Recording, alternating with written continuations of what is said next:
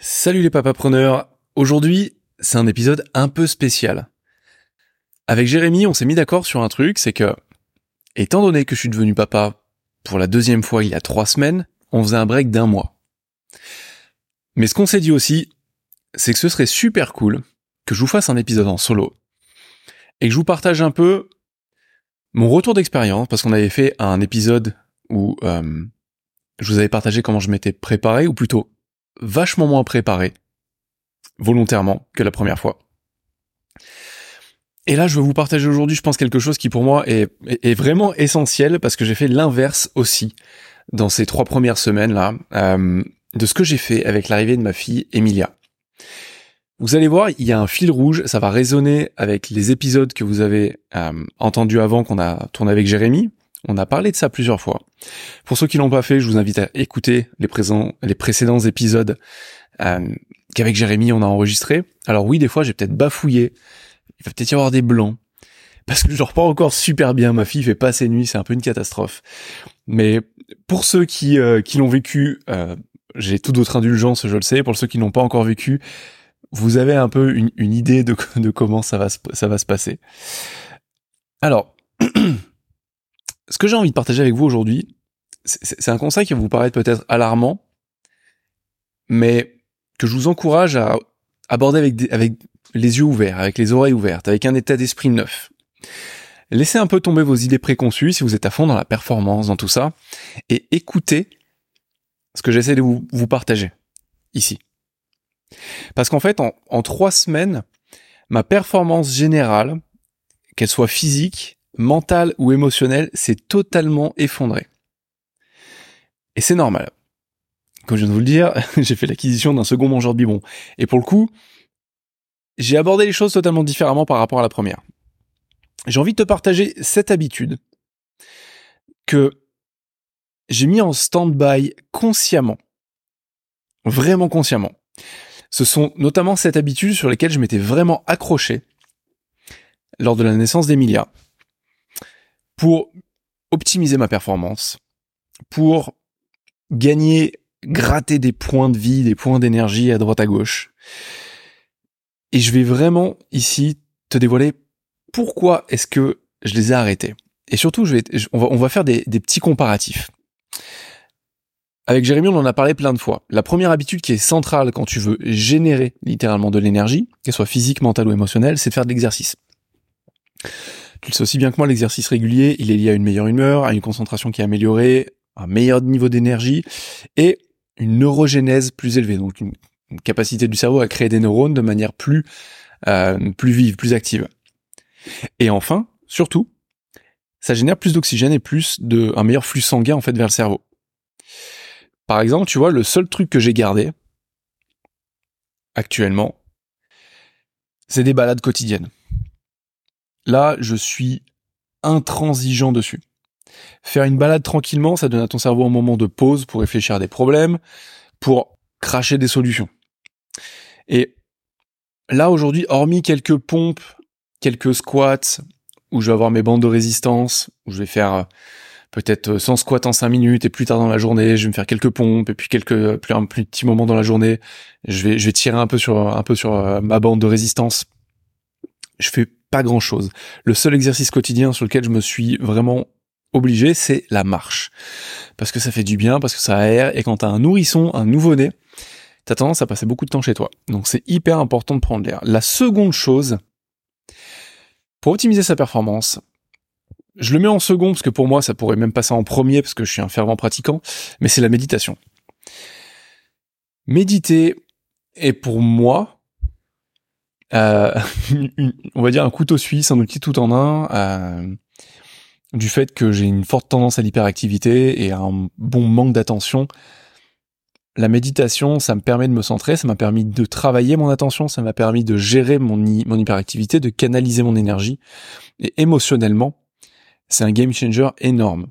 Les IRM révèlent que la méditation régulière diminue le volume de l'amygdale et du cortex préfrontal. L'amygdale, c'est le siège des émotions primaires, la peur, le stress, l'angoisse, tout ça.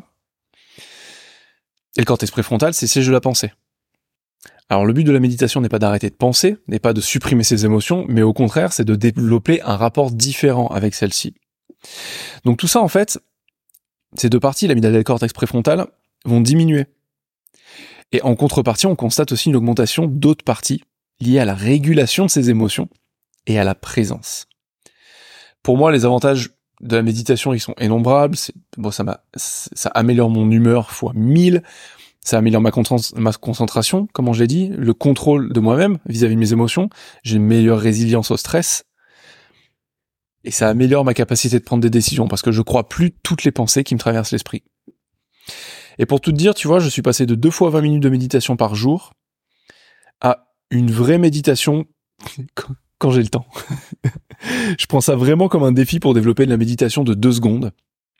Alors c'est pas une méditation euh, sortie de mon chapeau comme ça, c'est une méditation qui vient des arts martiaux à la base, euh, que les samouraïs utilisaient énormément, car sur un champ de bataille, on n'a pas le temps de méditer deux fois 20 minutes.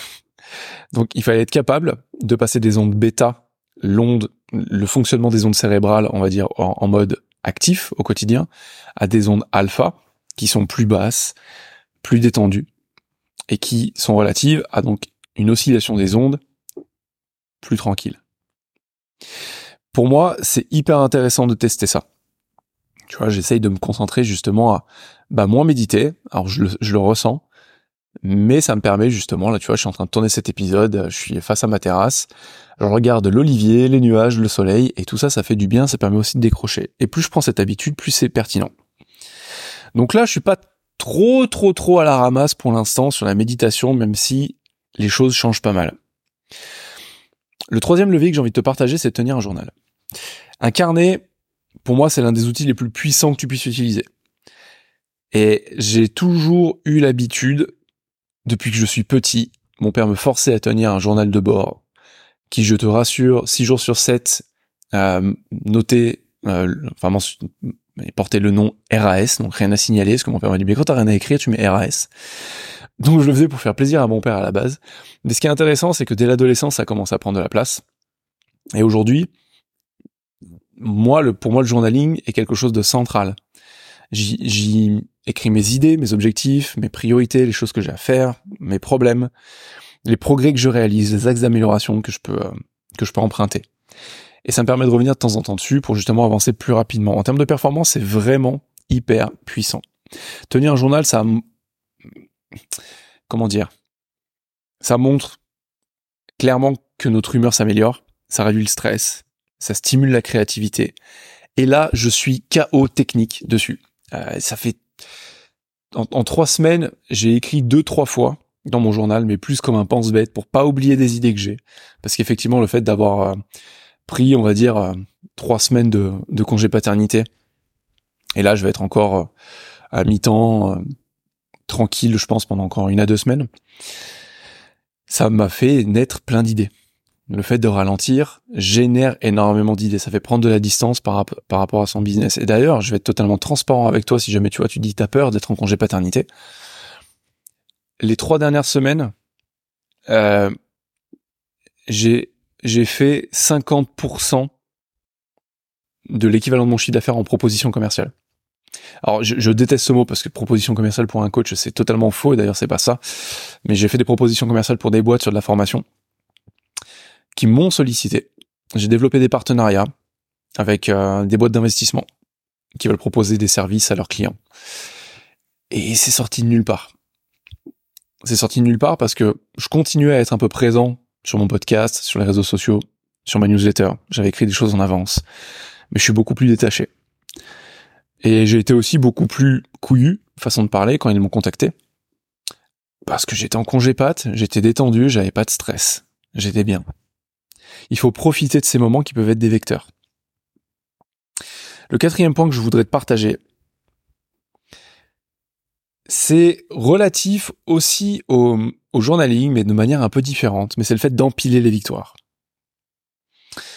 Euh, tu vois, j'aime bien utiliser cette image avec euh, avec mes clients pour leur parler de ça, c'est imagine que tu es assis à une table de poker, mais qu'en fait là tu es en train de jouer au jeu de la vie. Cette table, c'est la table de la vie.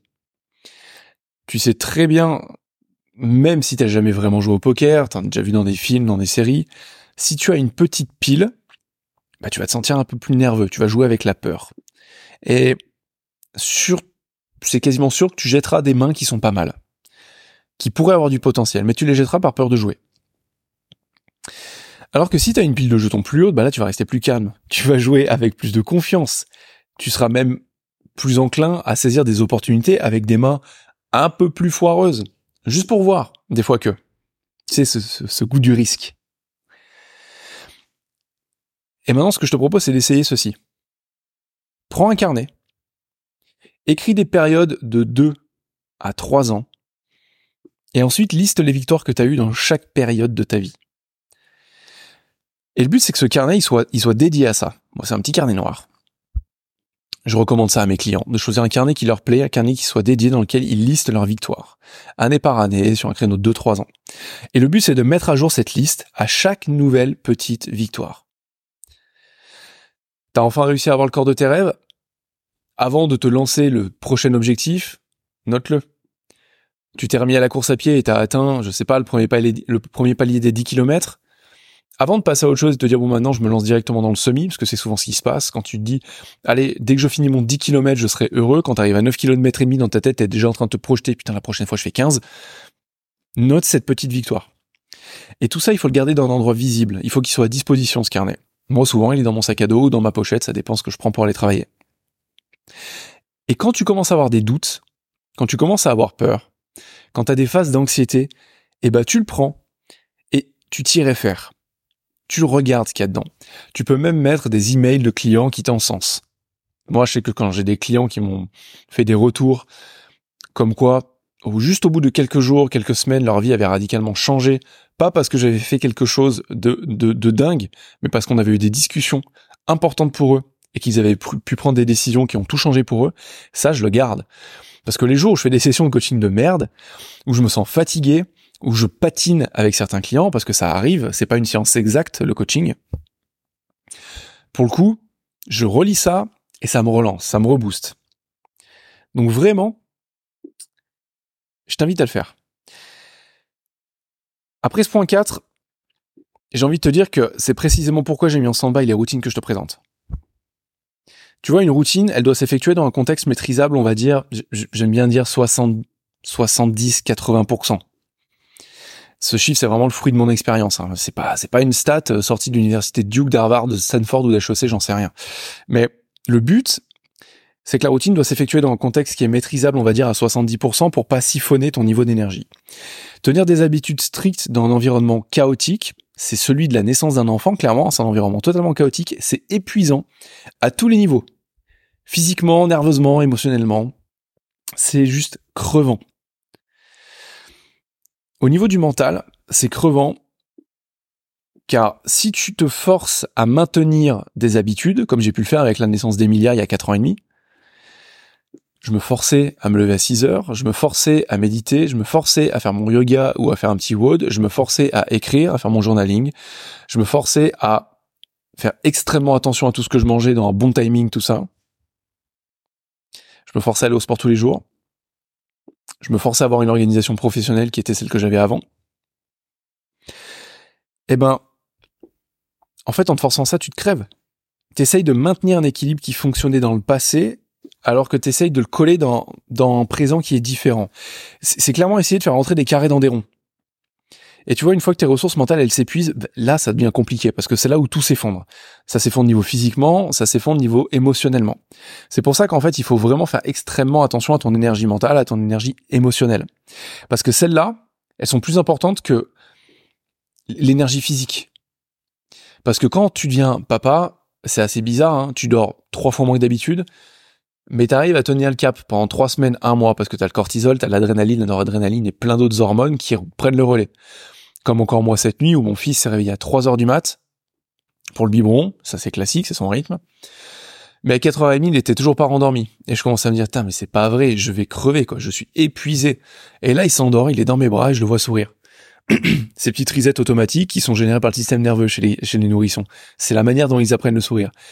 Et là, tout de suite, tout qui s'efface tu reprends la pêche. Tu te dis ça, c'est vraiment trop, trop mignon, ça. C'est trop cool. Et tout de suite ça part et ça t'apporte de l'énergie. Mais pour ça, il faut faire extrêmement attention à ton énergie émotionnelle, à ton énergie mentale. Tu vois, le calcul, il est simple. J'ai abandonné toutes les routines et les trois que je vais te présenter euh, juste après, car soit j'épuise beaucoup d'énergie pour essayer d'en gagner un peu, c'est ce que je faisais clairement il y a 4 ans et demi, soit je décide de surfer sur la vague que j'ai anticipée auparavant. Et ça, c'est essentiel. Les routines, là, les quatre que je t'ai présentées, les trois que j'ai présentés, je les cultive depuis des années et je les ai vraiment et volontairement intensifiées les six derniers mois avant l'arrivée du bébé. J'allais au sport six fois par semaine. Je faisais énormément de mobilité, énormément de méditation. Je faisais très attention à ce que je mangeais. Je travaillais mon endurance, ma force, ma mobilité, ma souplesse. Beaucoup de breathwork, donc du, putain, j'ai l'impression d'avoir un accent allemand quand je dis ça. Du breathwork, donc vraiment euh, des travails de, des exercices de respiration.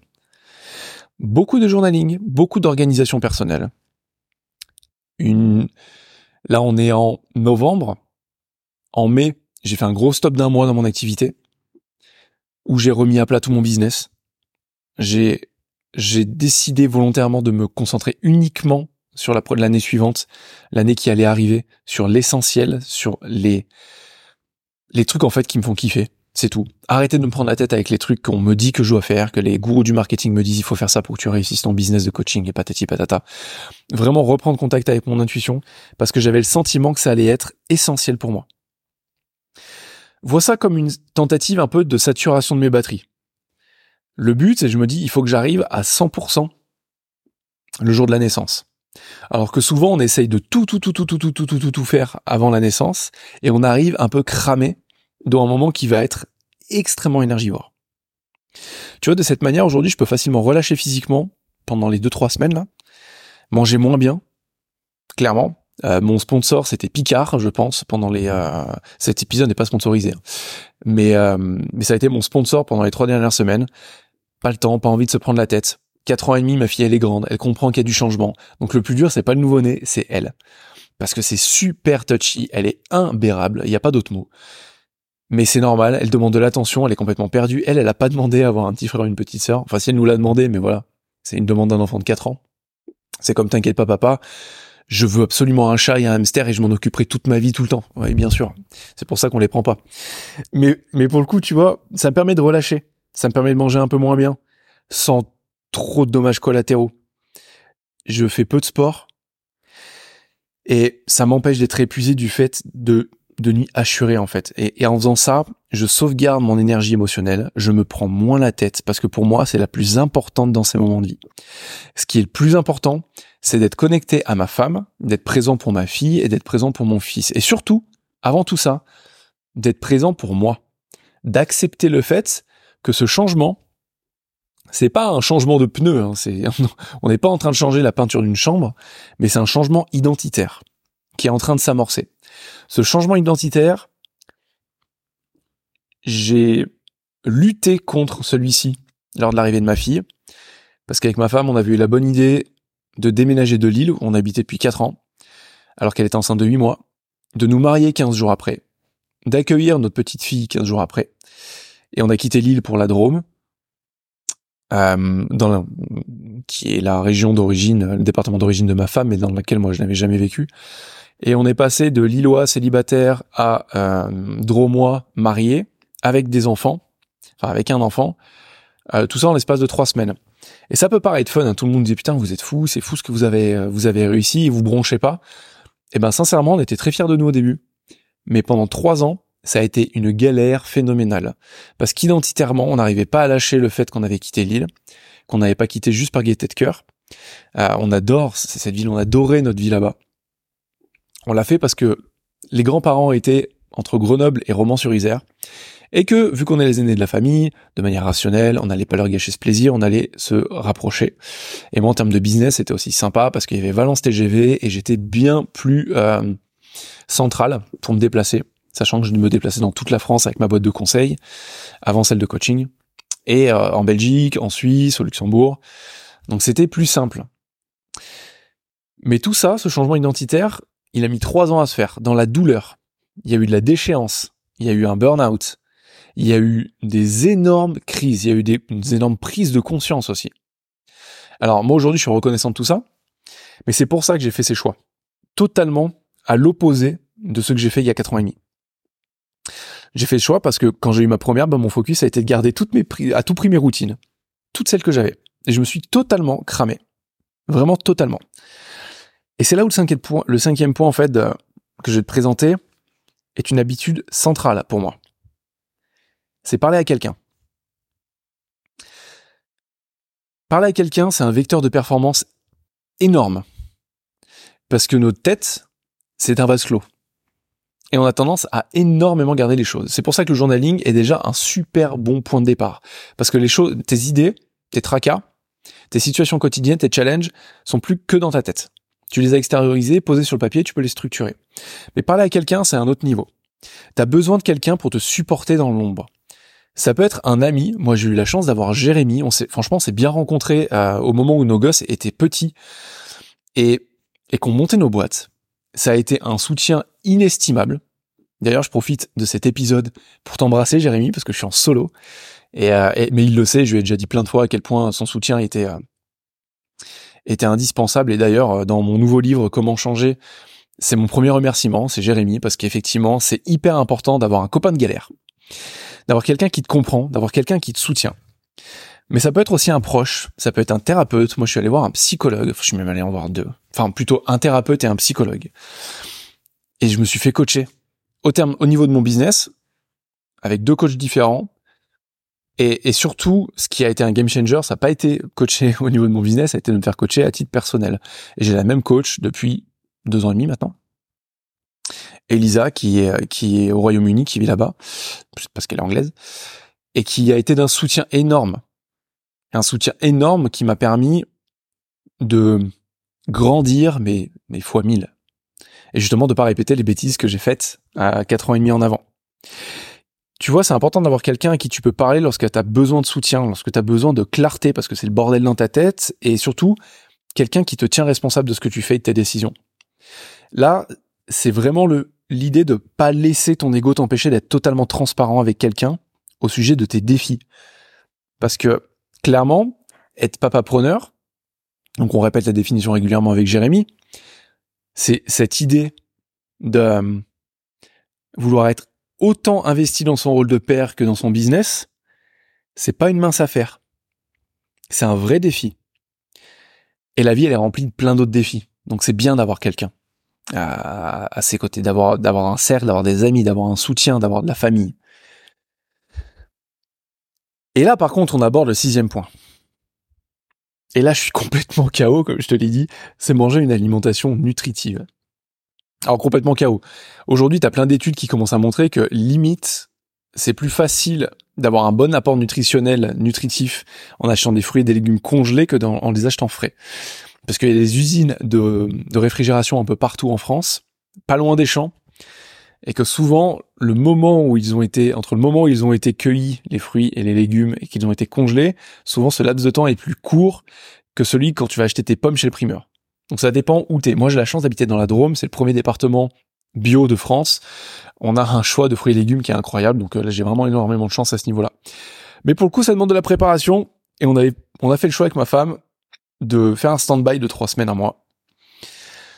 Et tu vois, tu sais que trop de nourriture de mauvaise qualité, ça conduit à une faible performance mentale et physique parce que t'as pas tous les micro et macronutriments nécessaires, tout est lié.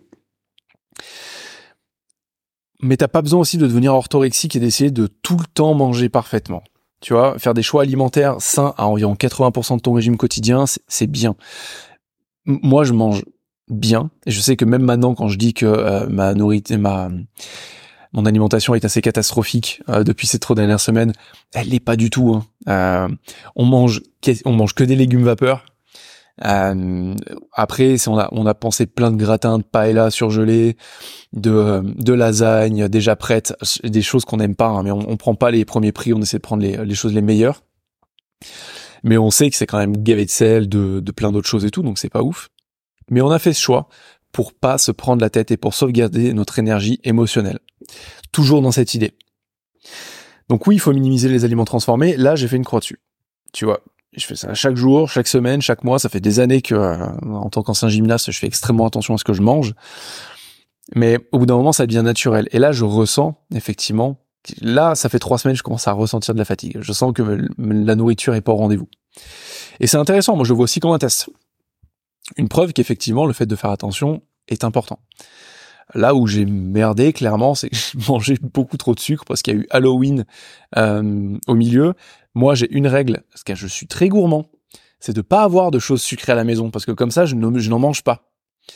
Mais là, vu qu'il y avait plein de bons becs et compagnie, des chocolats et tout, j'ai pas pu résister. Avec la fatigue, avec tout ça, c'est très très très difficile d'avoir la volonté pour euh, la volonté en fait de de résister à ça. Donc ça, j'ai laissé tomber, j'ai mangé plein de bonbons. Allez, paix à mon âme, c'est pas grave. Dans tous les cas, là, à partir de la fin de semaine, je reviens sur un régime alimentaire bien plus euh, sain. Reprends j'ai repris le sport hier, donc ça fait du bien. Et enfin, je l'ai mis à la fin parce que c'est un peu euh, une private joke. On en parle beaucoup avec Jérémy. c'est le septième vecteur d'une vraiment bonne performance. Eh ben, c'est un sommeil adéquat. la plupart des adultes, ils ont besoin de 7 à 9 heures de sommeil chaque nuit. Tu vois, les performeurs d'élite comme les athlètes, ils ont besoin d'un peu plus pour récupérer. J'aime bien prendre l'exemple souvent de LeBron James. LeBron James, qui est à ses 17e ou 18e année en NBA aujourd'hui et qui, et qui a les mêmes stats que sa première année, ce qui est assez fou. Il dort entre 11h et 13h par jour en plusieurs phases. Il a ses nuits, il a plusieurs siestes, plusieurs siestes pour récupérer. Tu peux pas être au meilleur de ta forme si tu te reposes pas. Donc si tu veux améliorer ton sommeil, on en a parlé plein de fois avec Jérémy, c'est bien que tu te réveilles à une heure constante. Là, je suis complètement KO depuis trois semaines. Il faut limiter la caféine après le matin. Moi, aujourd'hui, je suis à deux tasses par jour, deux expressos par jour ça te paraît peut-être rien pour moi, c'est énorme. C'est vraiment énorme parce que normalement, c'est je bois un café, un expresso, donc c'est pas les plus forts en caféine. Le matin, jamais après 10 heures. Là, j'enregistre, il est 11 heures, j'ai toujours pas pris mon café parce que j'ai décalé ça. Et je suis en manque parce que ça fait trois semaines que je prends deux cafés par jour et j'ai une envie, c'est d'aller prendre un café. Je déteste cette sensation de manque. Bref, il faut faire de sa chambre un endroit frais, un endroit sombre et un endroit calme. Ça, je suis complètement mort là-dessus, c'est impossible. Notre fils, il dort à côté de nous. Je l'appelle Grinchou parce qu'il passe sa nuit à grincher. On a même identifié le fait que le bruit qu'il fait se, rapproche énormément de celui d'un raton laveur. c'est quand même dingue. On, s'est dit, c'est pas possible, ça me fait penser à un animal. Donc on l'appelle Petit Raccoon en ce moment. Euh, Arrêtez d'utiliser des écrans. Là, j'ai une petite liste pour le sommeil parce que je trouve ça assez mort. Euh, je m'étais fait une liste en fait de tout ce qui est bon à faire et tout ce que je ne fais pas. Ça me fait un peu froid dans le dos, mais c'est marrant. Je préfère en rire. Arrêtez d'utiliser des écrans une heure avant de te coucher. Bah, ce matin à 4 heures, mon fils dormait toujours pas. Je savais pas quoi faire. J'étais sur ma liseuse, mais j'étais trop fatigué pour lire. Donc au final, j'ai posé, j'ai pris mon téléphone, j'étais sur LinkedIn, le truc le plus stupide que j'ai fait les cinq dernières années. LinkedIn à 4 heures du matin. Donc voilà, t'as compris, je suis KO. Ne pas manger un gros repas ou ne pas boire d'alcool dans les trois heures avant le coucher, ça, ça va. Je suis toujours bien là-dessus. J'ai arrêté l'alcool depuis cet été. J'ai peut-être bu une ou deux bières euh, les six derniers mois. Mais j'ai arrêté là-dessus. Mais tu vois, toutes ces habitudes, elles augmentent la quantité, surtout la qualité de ton sommeil. C'est hyper important. Et tu vois, c'est pour ça que volontairement, Vu que je sais que tous ces points, ces sept leviers que je viens de te présenter sont hyper importants pour la performance personnelle, sont hyper importants pour la productivité, hyper importants pour l'efficacité mentale, émotionnelle et physique, j'ai décidé volontairement de pas du tout me prendre la tête avec. D'être ok avec le fait que là, ça allait être le chaos et que contrairement à il y a 4 ans et demi, j'allais l'embrasser et lui faire un énorme câlin. Un énorme câlin plutôt que d'essayer de lui mettre des coups de sat comme j'ai essayé de le faire euh, pendant pendant les trois premières années de l'arrivée de ma fille. Là, j'ai décidé d'embrasser la situation. Et franchement, oui, je suis fatigué, je vais pas te le cacher. Hein. Bah, surtout que là, euh, là, comme je te disais, c'est 11 heures. J'ai déposé ma fille à 8h20 à l'école, j'ai redormi une heure et demie après. Et c'est là où on a la chance d'être entrepreneur. On a la chance de pouvoir se bloquer du temps. Il faut en profiter. C'est une putain d'aubaine. Il n'y a pas d'autre mot. Parce que je sais que là, ma fille est à la cantine ce midi. Je vais aller la chercher à 16 heures. Je vais avoir grosso modo 5 heures devant moi. Et que pendant ces 5 heures, je vais être super productif. Parce que je me suis pas forcé à me gaver de café et à rester debout. Parce que j'ai redormi ce que je sais qu'il me manquait minimum une heure et demie de sommeil. Je te garantis que si ces 7 leviers, tu les mets en place ça aura un effet surprenant et ce en très peu de temps. C'est validé, approuvé par, par plein de mes clients. Mais je te garantis aussi que si tu te prends pas la tête volontairement pendant les semaines après l'arrivée d'un de tes enfants, ça se passera très très bien. Du moment où tu sais dans ta tête que tu te fixes un cap, je suis ok pour lâcher tout ça pendant trois semaines, pendant un mois. Et je sais que ça va piquer quand je vais devoir reprendre ces habitudes. Mais si tu les tiens depuis suffisamment longtemps, elles seront pas super difficiles à reprendre. Moi, là, j'ai qu'une hâte, c'est de reprendre justement un peu tout ça.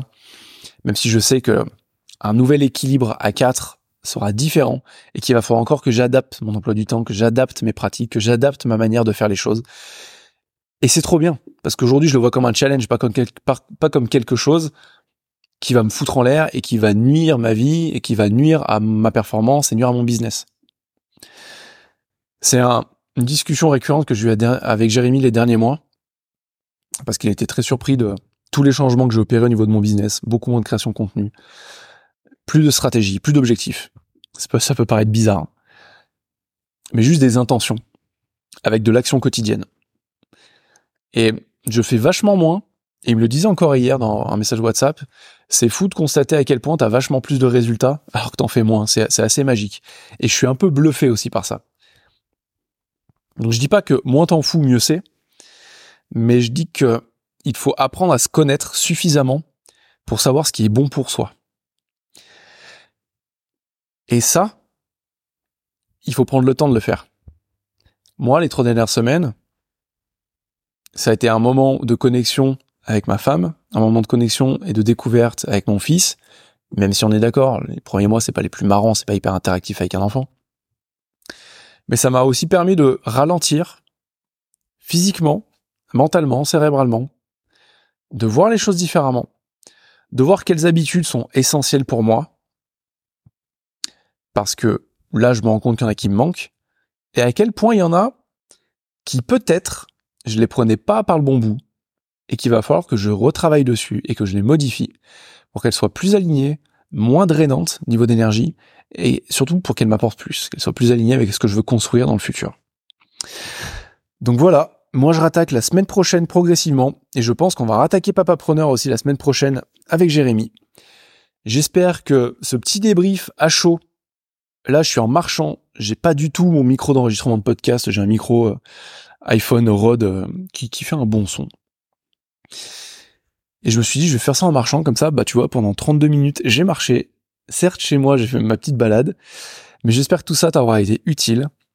Comme d'habitude, n'hésite pas à partager ce podcast à quelqu'un à qui tu penses qu'il sera utile. Abonne-toi à notre podcast Papa Preneur. Et on se retrouve très vite avec Jérémy et avec d'autres invités pour te partager encore plein de nouveautés. Allez, je vous embrasse les papapreneurs et puis merci de m'avoir écouté jusque là. Salut